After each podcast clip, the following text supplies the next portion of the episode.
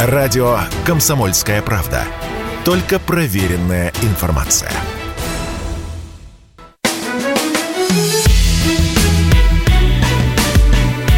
Бофт знает. Здравствуйте, друзья. В студии радио «Комсомольская правда» Иван Панкин. На связи по скайпу традиционно Георгий Бов. Здравствуйте, Георгий Георгиевич. Здравствуйте, Иван.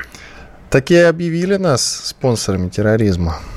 Слышали наверняка. Ну, пока Но пока еще не американцы. Лат... Пока еще не американцы. Пока только Латвия и Литва. Да, две другие великие страны. Латвия и Литва. Ну вот Латвия свежая новость. Ну и что это для нас значит? Но непосредственно завтра э, ничего страшного не произойдет. Э, ну, кроме, э, конечно, разрыва э, окончательного, наверное, след с Латвией. Я думаю, что какие-то последуют э, ответные меры. Но э, надо сказать, что они хотят запустить ведь процесс. Э, вот, и это начало только этого процесса. А когда и, когда и он закончится, если закончится тем, как они хотят, то уже будет, конечно, более серьезные последствия, особенно если такой статус будет одобрен Соединенными Штатами Америки. Ну, вряд ли будет одобрен. Хоть даже Энтони Блинкен говорил, госсекретарь, о том, что он бы не хотел этого. Ну, я не прям цитирую, но тем не менее. Э, вы знаете, я бы так не зарекался. Э, дело в том, что в Соединенных Штатах э, в Конгрессе почти полное единодушие по этому вопросу. Э, и, в принципе, Конгресс может принять этот закон самостоятельно. Если там появится такой законопроект, то он наберет 100% голосов в обеих палатах. Администрация Байдена действительно не хочет вводить такой статус сейчас. Может быть, она это припасла на какие-то следующие стадии военного конфликта на Украине. Вот. Но пока не хочет действительно. А по закону, принятому во времена Трампа, а, Конгресс действительно делегировал это право объявлять страну спонсором терроризма Госдепартаменту. Но Нэнси Пелоси тут э, неделю две назад заявила, что если Байден будет медлить, то Конгресс примет этот закон сам.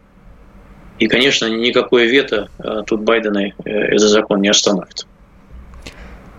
Мария Захарова, официальный представитель МИД, написала в своем телеграме пост, посвященный Латвии. Я из него запомнил три слова проявление животной, животной русофобии. Вот это животной русофобии мне очень понравилось. Как вам такая формулировочка?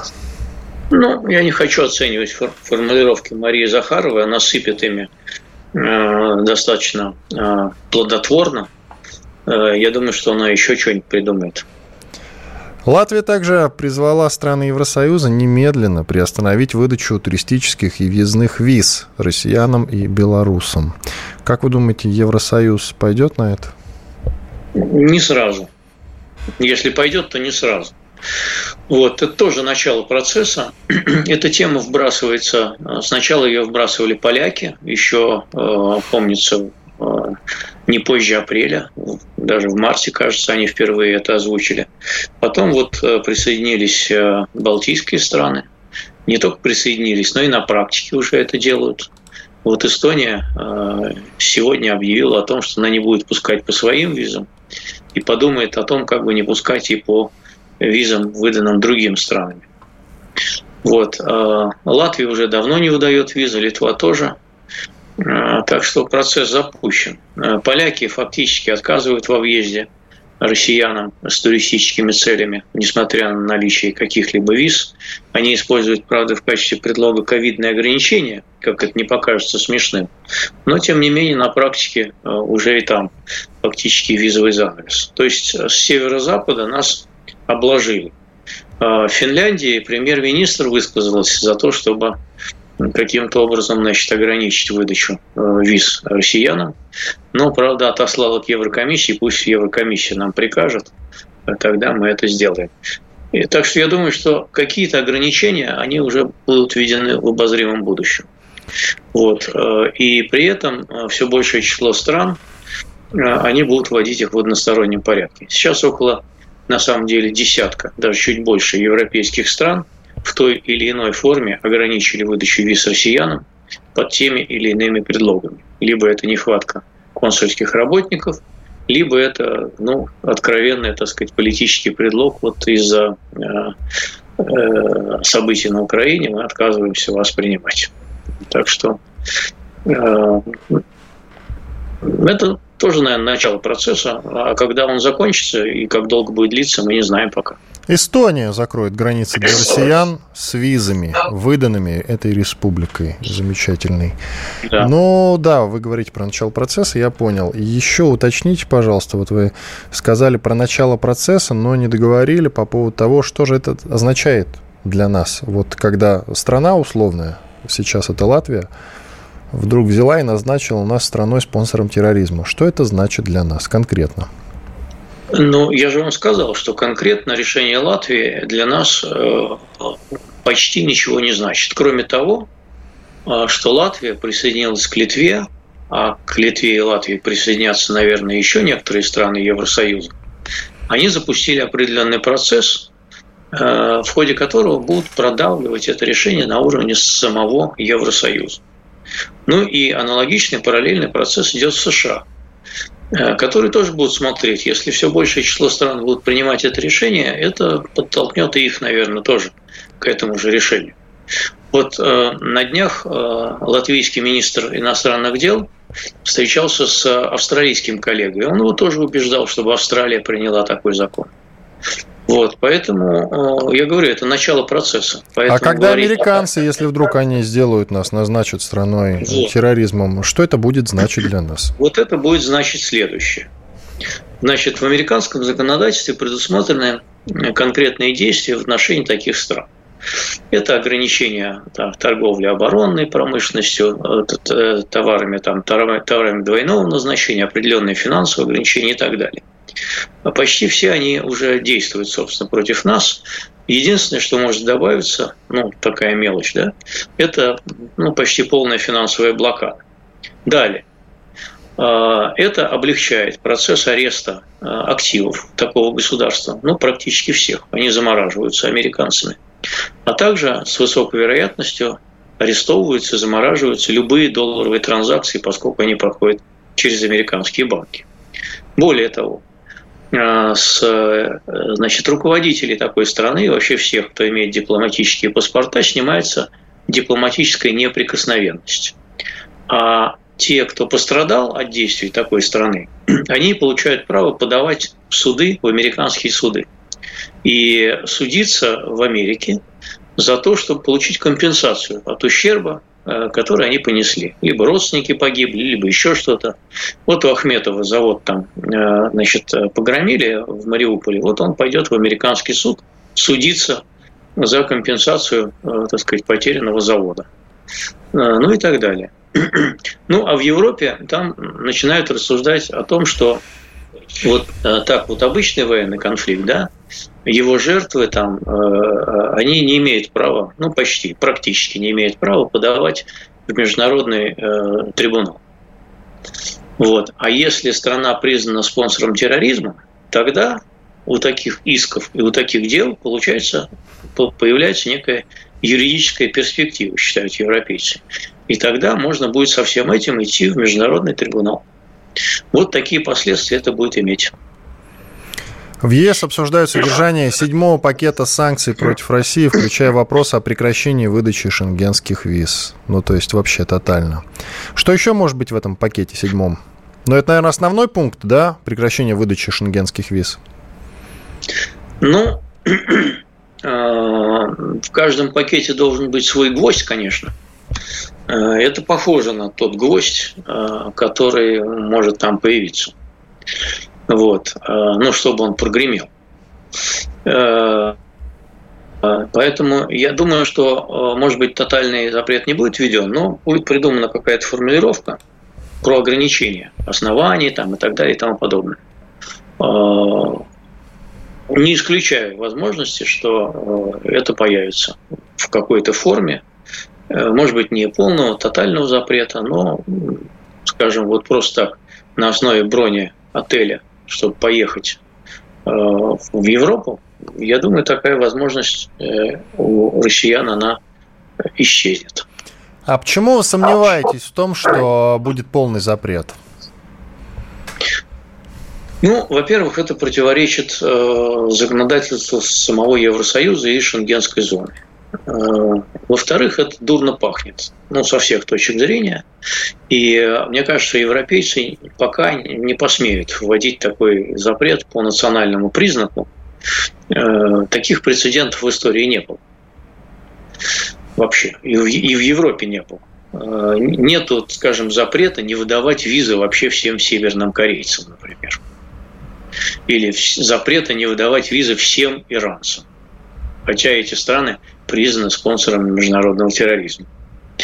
Вот, э, поэтому пойдут, я думаю, по другому пути, пути вот э, каких-то ограничений оснований, там, э, ну, соглашение об облегченном визовом режиме уже об облегчении выдачи виз действует между нашими странами, поэтому между, между Россией и Евросоюзом, поэтому что уж там. а, придумают что-нибудь, я думаю. Не будем им подсказывать. Да, давайте не будем им подсказывать, хотя им грузины, например, подсказали, там а, вот в некоторых отелях или в некоторых банках, чтобы открыть счет, подсовывают бумажку, нужно подписаться, а, подписаться в том, что ты против и осуждаешь агрессию России и спецоперацию на Украину. Иван Пан... на Украине. Иван Панкин, Георгий Бов, через две минуты продолжим. Радио «Комсомольская правда». Никаких фейков, только правда.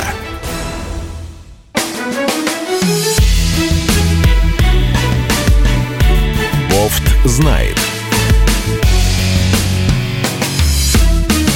Иван Панкин и Георгий Бофт, известный российский журналист и политолог. Мы продолжаем.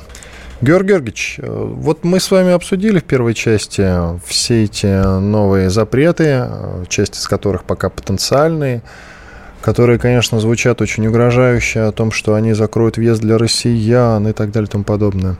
Но ведь это самой Европе, мы в очередной раз к этому разговору возвращаемся, совершенно невыгодно. Уже даже циферки какие-то по туризму звучали о том, что они потеряют, уже потеряли миллиарды долларов из-за отсутствия российских туристов. И если говорить о перспективе, а, то еще потеряют много миллиардов долларов.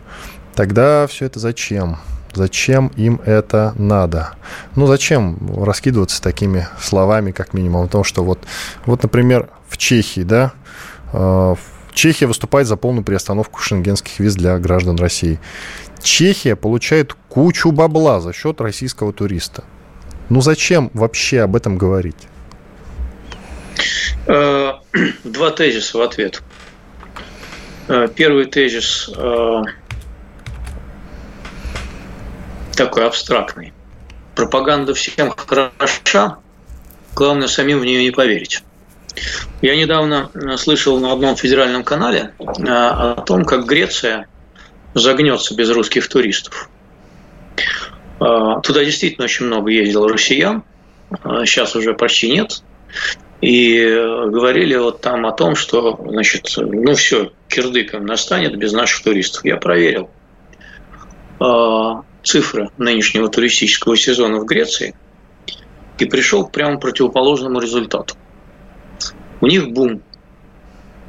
А, бум потому, что а, русских туристов заменили а, туристы из Германии и прочих стран, которые засиделись в ковиде и сейчас активно поехали. Поэтому они превзошли по результатам результаты 2019 года.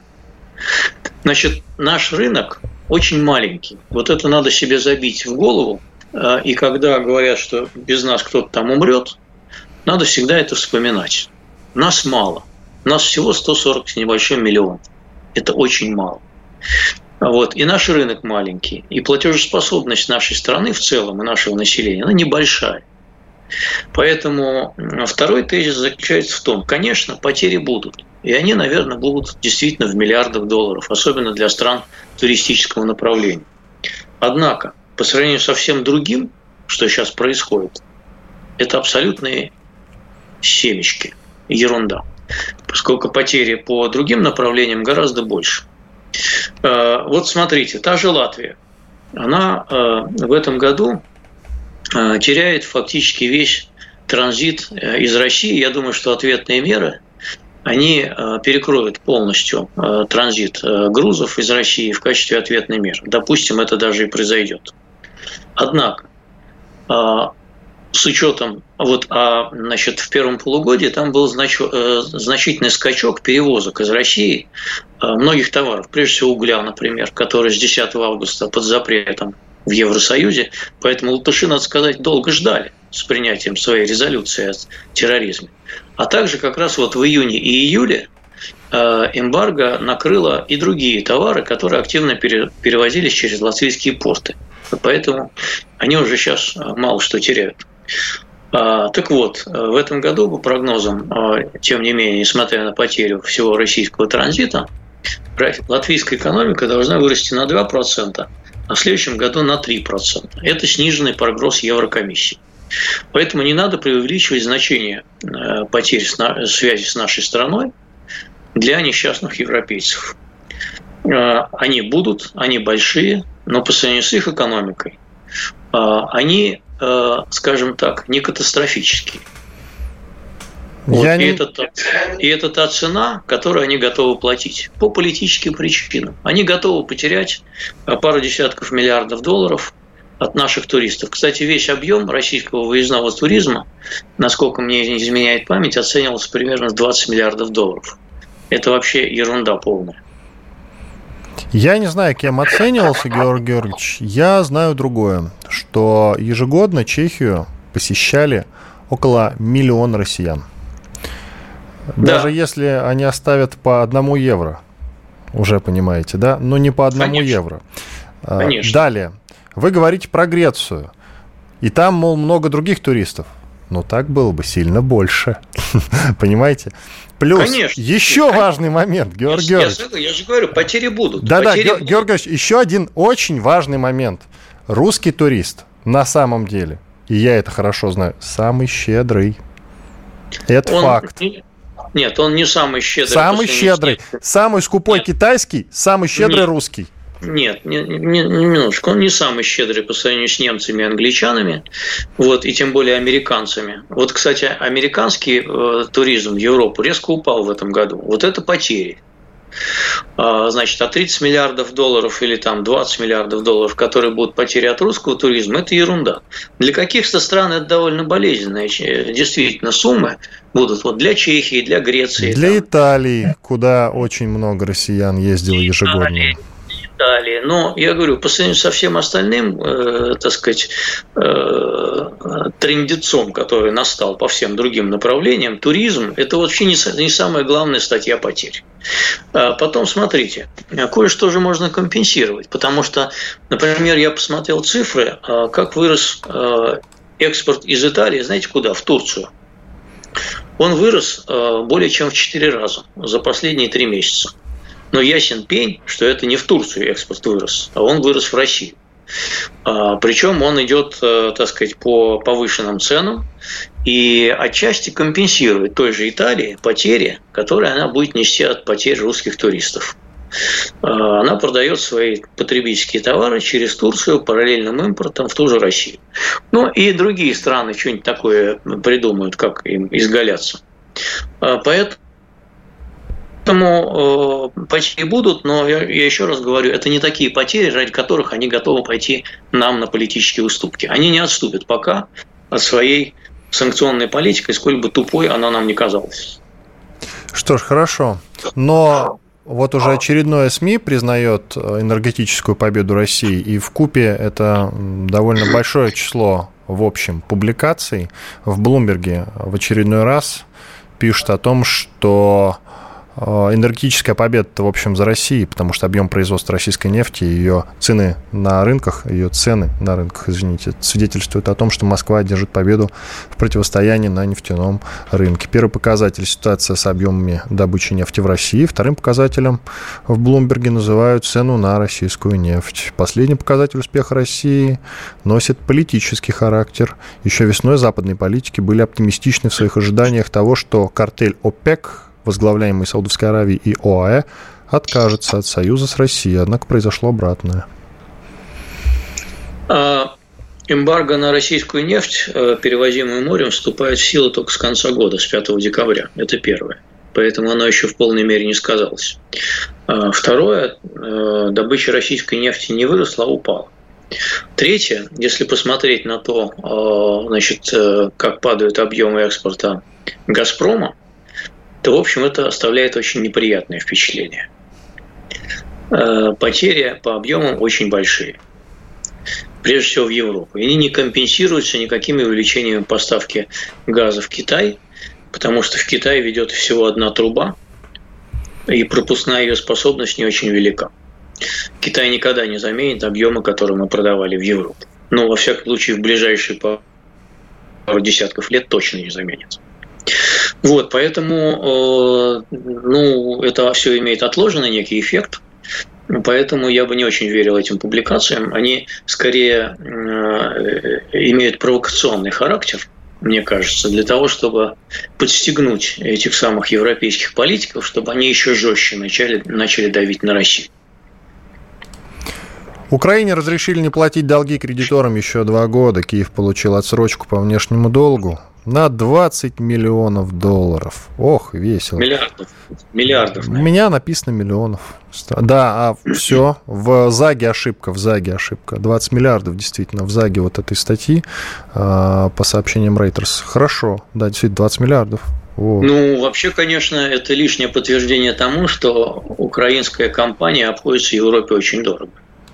И вообще эдиторам очень дорого. И это э, будет сказываться, конечно, очень болезненно.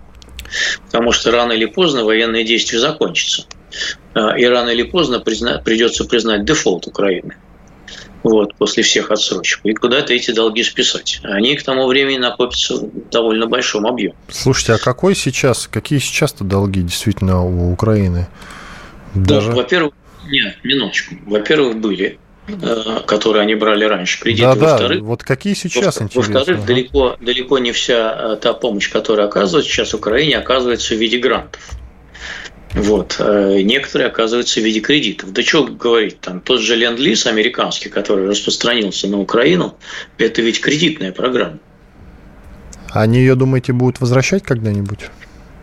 А, ну, он будет висеть на балансе, так или иначе. Эти суммы, они будут висеть на балансе, а раз они будут висеть на балансе, значит, они будут учитываться инвесторами там, и так далее и тому подобное. И потом, в общем, потом станет вопрос о том, чтобы восстанавливать украинскую экономику. А, мне кажется, что, конечно, они постараются это сделать за наш счет, конфискуя наши активы. Вот, но э, там будет такой чек, э, на который всех наших активов конфискованных уже их не хватит просто. Иван Панкин и Георгий Бофт, известный российский журналист и политолог. Делаем паузу, через 4 минуты продолжим. Оставайтесь с нами на радио «Комсомольская правда». Радио «Комсомольская правда». Только проверенная информация.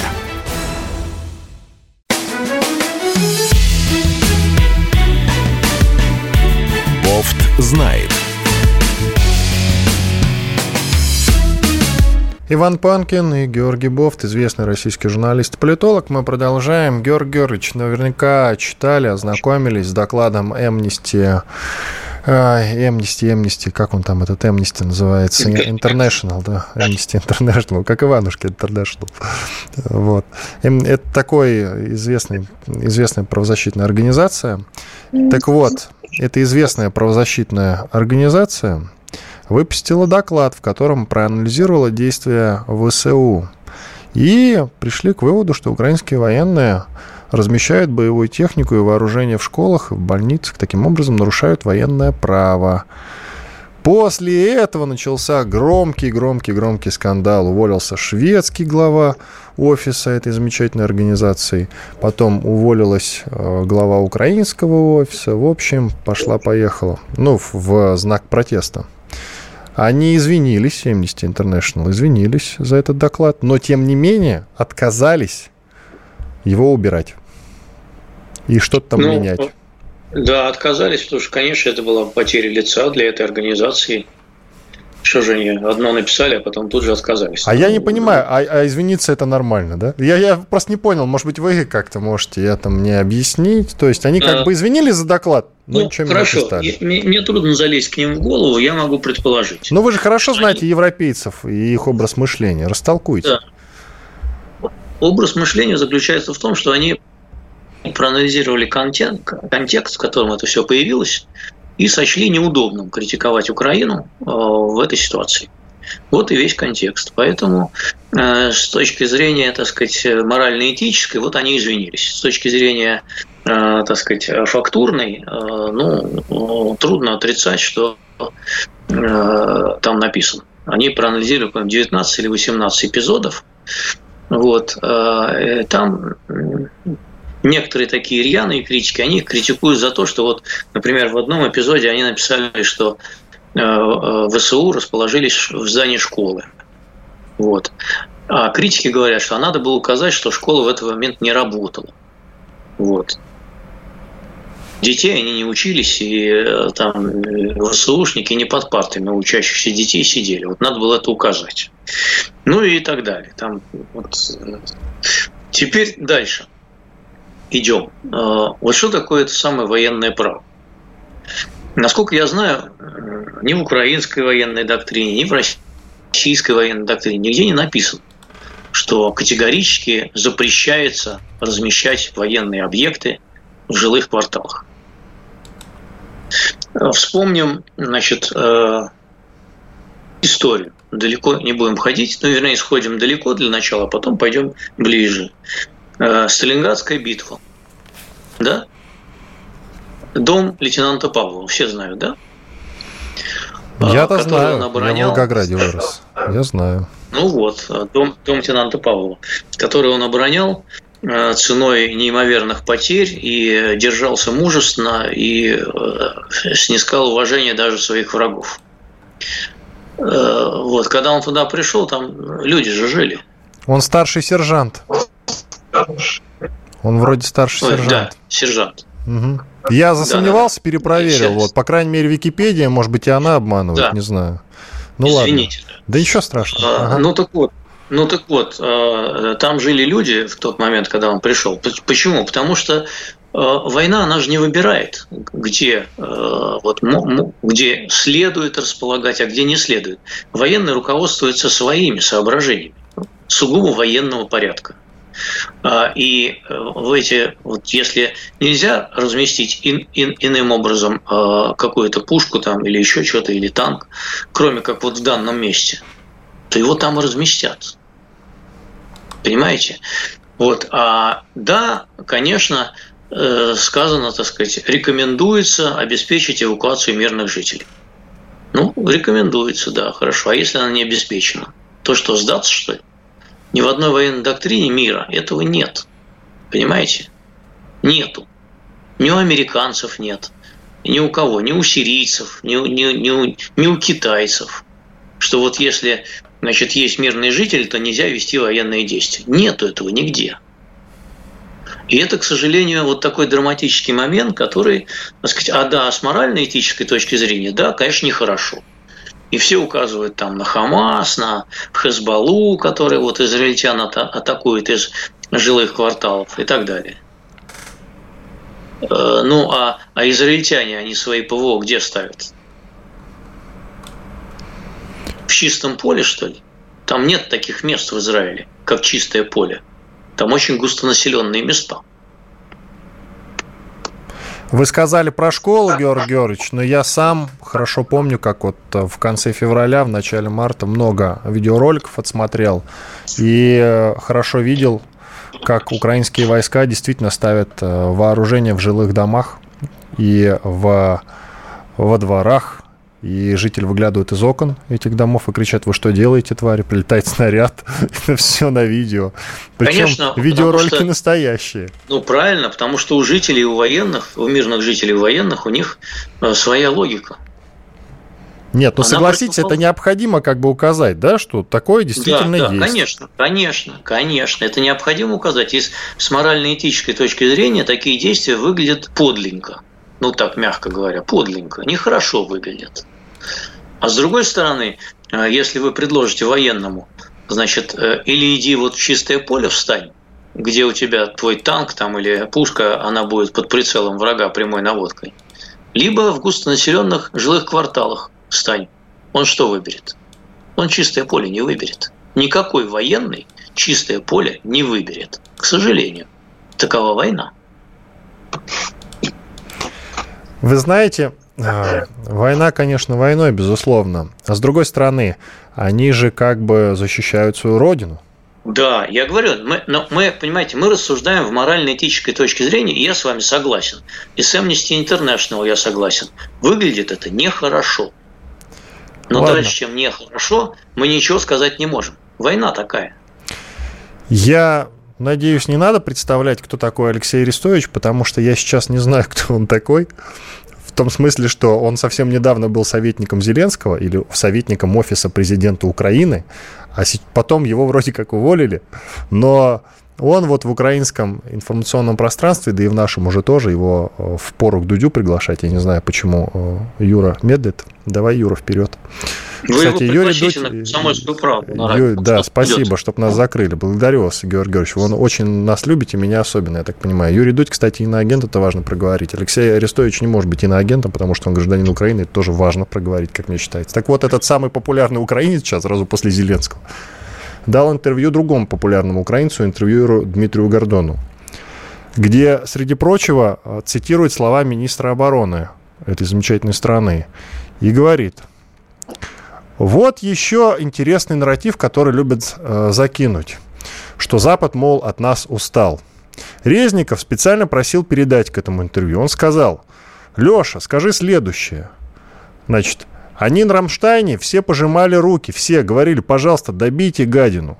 Шведы добавляли за Полтаву, французы добавляли за Бородино. Немцы молчали, но подмигивали как бы, добейте. Они просто говорят, наконец-то вы с ними покончите, сделайте, давайте вместе это сделаем. Конечно, политики не скажут это вслух, но на личном контакте. Это ж не просто слова, это министр обороны и сопровождающие лица. Ну, вы хотите спросить меня, верю я или нет? Да. Вот европейцы, как вы считаете, они действительно вот такое говорят Верю. про Нет, нас? Конечно, конечно, верю. Конечно, верю. На, на, на бытовом уровне, на неформальном уровне э, такие шутки вполне допустимы у европейцев. Они не политкорректные. Значит, вы э, абсолютно вслух их никто не произнесет. А мы что, разве не шутим про Полтаву? Я а про в смысле? Про Бородино никто не шутит. Так, про какую? Почему мы шутим про Полтаву? Полтаву Подожди. мы всегда приводим в пример, кстати, и говорим, что шведы после этого одумались, они сами так в Швеции говорят, и мы это повторяем. Какие молодцы шведы, ну, что после, ну, значит, ну, после Полтавы ну, они одумались. Ну, перестаньте. И занялись после... внутренней политикой, от внешней отказались. Того, После того, как шведы пошли в НАТО обратно, я слышал пару шуток про Полтаву, что... Ну, а потом вот этот вот самый лозунг. А я не слышал, Георгий, вот я не а слышал. А лозунг, а лозунг можем повторить, он про что? Действительно, вот это, вот это есть, но он про немцев, он про Великую Отечественную, даже немцев, я бы больше сказал, он про фашистскую он Германию, немцев. он про фашистскую Германию, а не про немцев. Не, давайте поправим. Давайте. А те, кто говорят типа про современную вы Германию, так они идиоты. Остановите, вы остановите человек, который на машине едет, на которой написан лозунг, можем повторить, и спросите Не, его, он, этот человек дебил. Про фашистскую этот человек дебил. Или он про немцев вообще и так далее. Вы спросите про немцев и как он так юридически отличает немцев от фашистской Германии, четко ли проводит грань или не четко. Поэтому шутки такие, они везде есть. Ну, нет, подождите, тут идет речь об интеллигентной среде. Это все-таки какие-то высокопоставленные люди, если они с министром обороны общаются, Георгий Георгиевич. А вы мне тут говорите про какого-то глубинного человека, да, в России, который ездит на машине с надписью «можно повторить». Можем. Слушайте, политики, политики люди циничны, они еще и не так шутят. Поэтому вы, вы меня спросили, я вам сказал, я верю. Ну, и что? Я, я понял, это отвратительно, ужасно, мерзко. Отвратительно. И я Отврат... надеюсь, что наши высокопоставленные лица так не шутят, если честно. Отвратительно и ужасно, да. А наши высокопоставленные лица включая э, офицеров э, спецслужб, они не шутят про кнопку и нет вашего Вашингтона. Этот анекдот там не ходит, нет? У нас 10 секунд. Продолжим этот разговор через 2 минуты. Иван Панкин, Георгий Бофт, известный российский журналист и политолог. Скоро вернемся и продолжим. Радио «Комсомольская правда». Мы быстрее телеграм-каналов.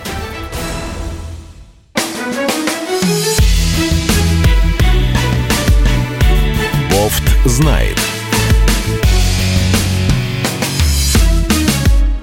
Иван Панкин, Георгий Бофт, известный российский журналист и политолог. Ну, давайте закончим, наверное, наш разговор про европейских политиков, которые говорят, там, шушукая с министром обороны Украины, добейте гадину. Я резко осуждаю, если вот в наших официальных кругах так говорят про ту же даже Украину. Хотя, безусловно, это наши враги, это наши соперники и так далее и тому подобное. Но, тем не менее, добейте гадину, ну, я бы так не говорил. Возможно, Сережа Мардан так скажет у нас в утреннем эфире. Это ну, в его стиле. Мы же свечку, мы же свечку не держим о том, что говорят э, в наших высоких кругах. Я допускаю, что говорят и не такое. Вот э, ожесточение велико с обеих сторон. Если, так сказать, рассуждать о европейских политиках, то они нас э, в данный момент скорее ненавидят.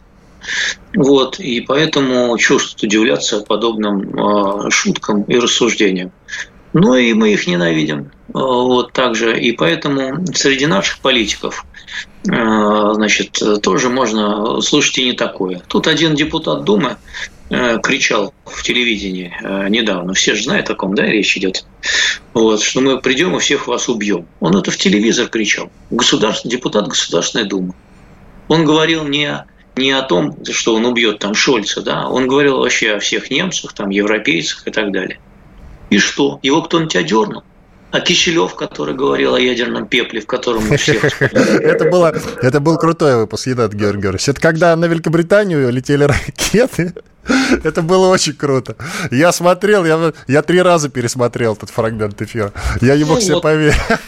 А мы, а, мы будем, а мы будем оценивать там, что кому кто сказал на авиабазе Раймштайн. Ну, таких примеров с обеих сторон полно.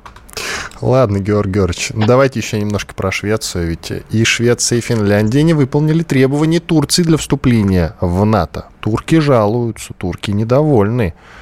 Значит, шведы встрепенулись, когда услышали, что ну, у нас будет эфир, вот, и э, что мы донесем Эрдогану на них, поэтому они сегодня выслали первого Э, гражданина Турции, э, который был в списках, отправили его обратно, депортировали в Турцию. Финны пока не депортировали ни одного, а шведы сегодня первого депортировали, как раз как, как, кого турки требовали.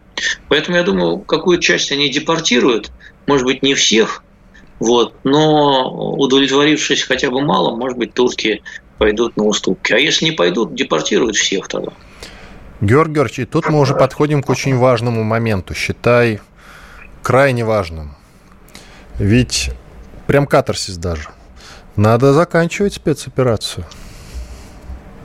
Это кто Пока говорит? нет, это я вам говорю. Женщина, кто? Я. Надо Где заканчивать. заканчивать. Где заканчивать? Не где, а с кем? С, с Украиной. С Украиной. Ну, со спецоперацией надо заканчивать. Не в смысле ее прекращать, а срочно доводить до победного конца. Ну, что я могу сделать для этого, для вас? Ну, вы должны как-то поддержать, там, не знаю, флаг России поднять, по крайней мере, и руку вперед и сказать, скоро добьем гадину. Время, время, время окончания э, спецоперации зависит от одного человека. И этот человек не я. А почему, как вы считаете, не ускоряемся в этом смысле? Мы сейчас, кстати, а, никого гадинами не называли, это была просто как, это как, была бы вам ирония. Ответить, э, как бы вам ответить так, чтобы не попасть под статью о дискредитации российской армии? А, я отвечу так. Если бы у бабушки были яйца, э, то она была бы дедушкой. Отвратительно, Георгий Георгиевич. Очень, очень плохая шутка честно. Вообще ответ даже не принимается, Георгий. Даже не а засчитан. Вы... И шутка не засчитана. Ну как? Нет, ну вы спрашиваете, вы, вы спрашиваете вопрос о, о ходе военных действий. А, про военные действия нам сообщает Минобороны. А, Минобороны говорит, что э, каждый день мы там э, уничтожаем э, какое-то количество военной техники и сил противника.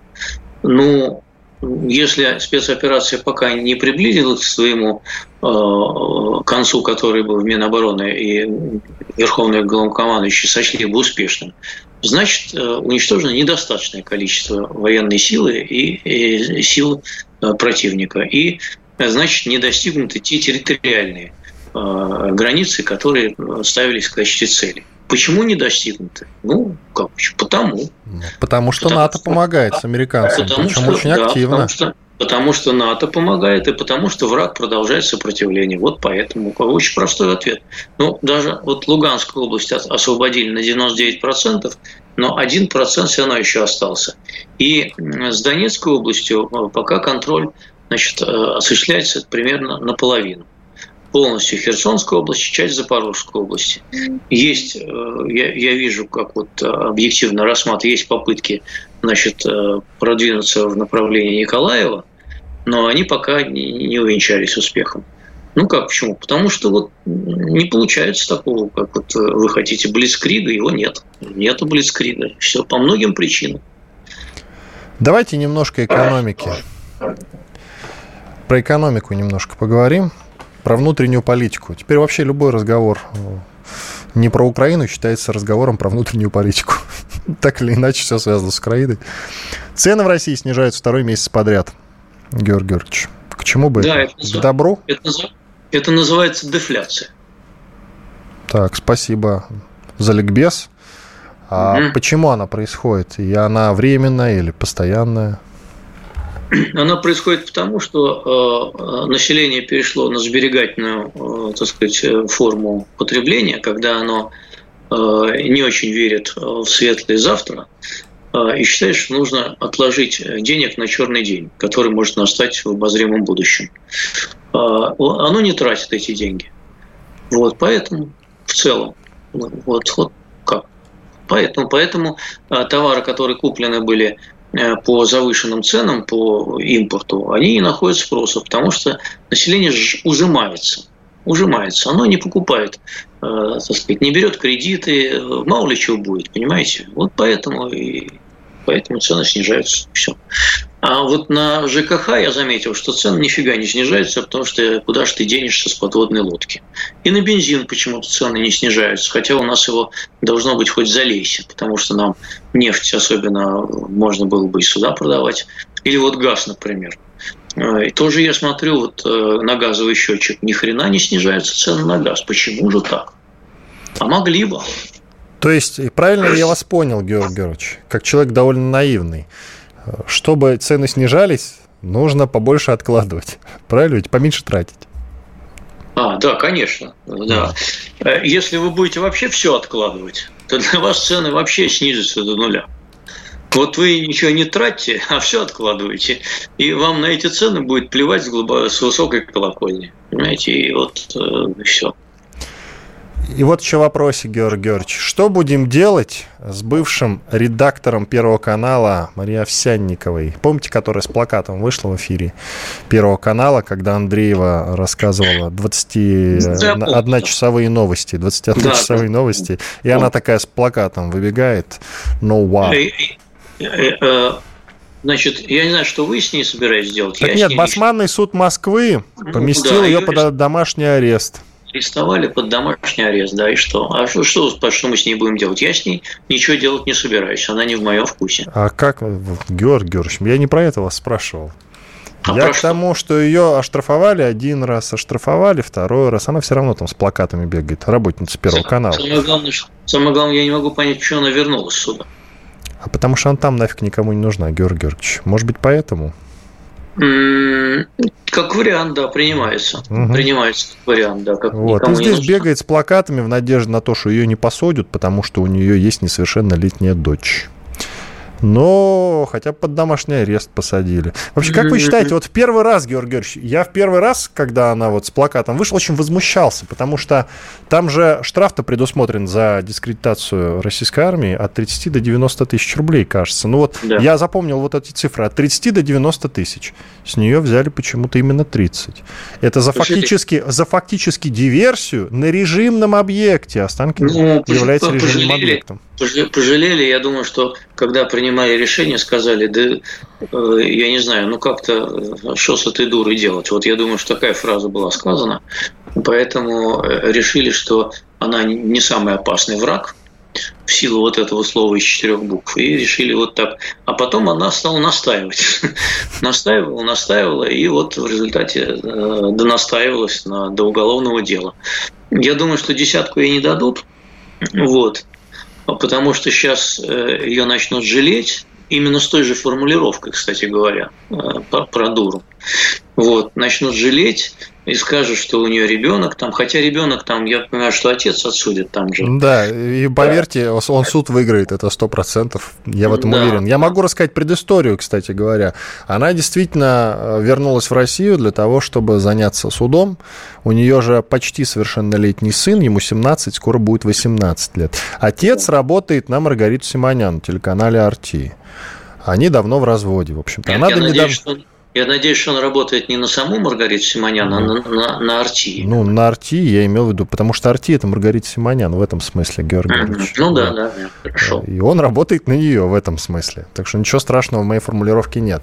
Так вот, а дочери э, сколько там, 12-13 лет. И вот сейчас они будут судиться. И почему-то мне кажется, даже не кажется, я уверен, что суд этот она проиграет. И дочь останется добавить, с папой. Нужно добавить еще самый независимый суд в мире. Она проиграет, да, проиграет. Ну, Георг Георгиевич, вот тут, как говорится, ничего уже не попишешь, что называется. Иван Панкин, Георгий Бофт были здесь, остались довольны.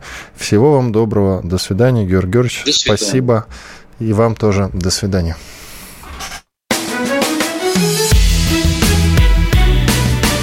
Бофт знает.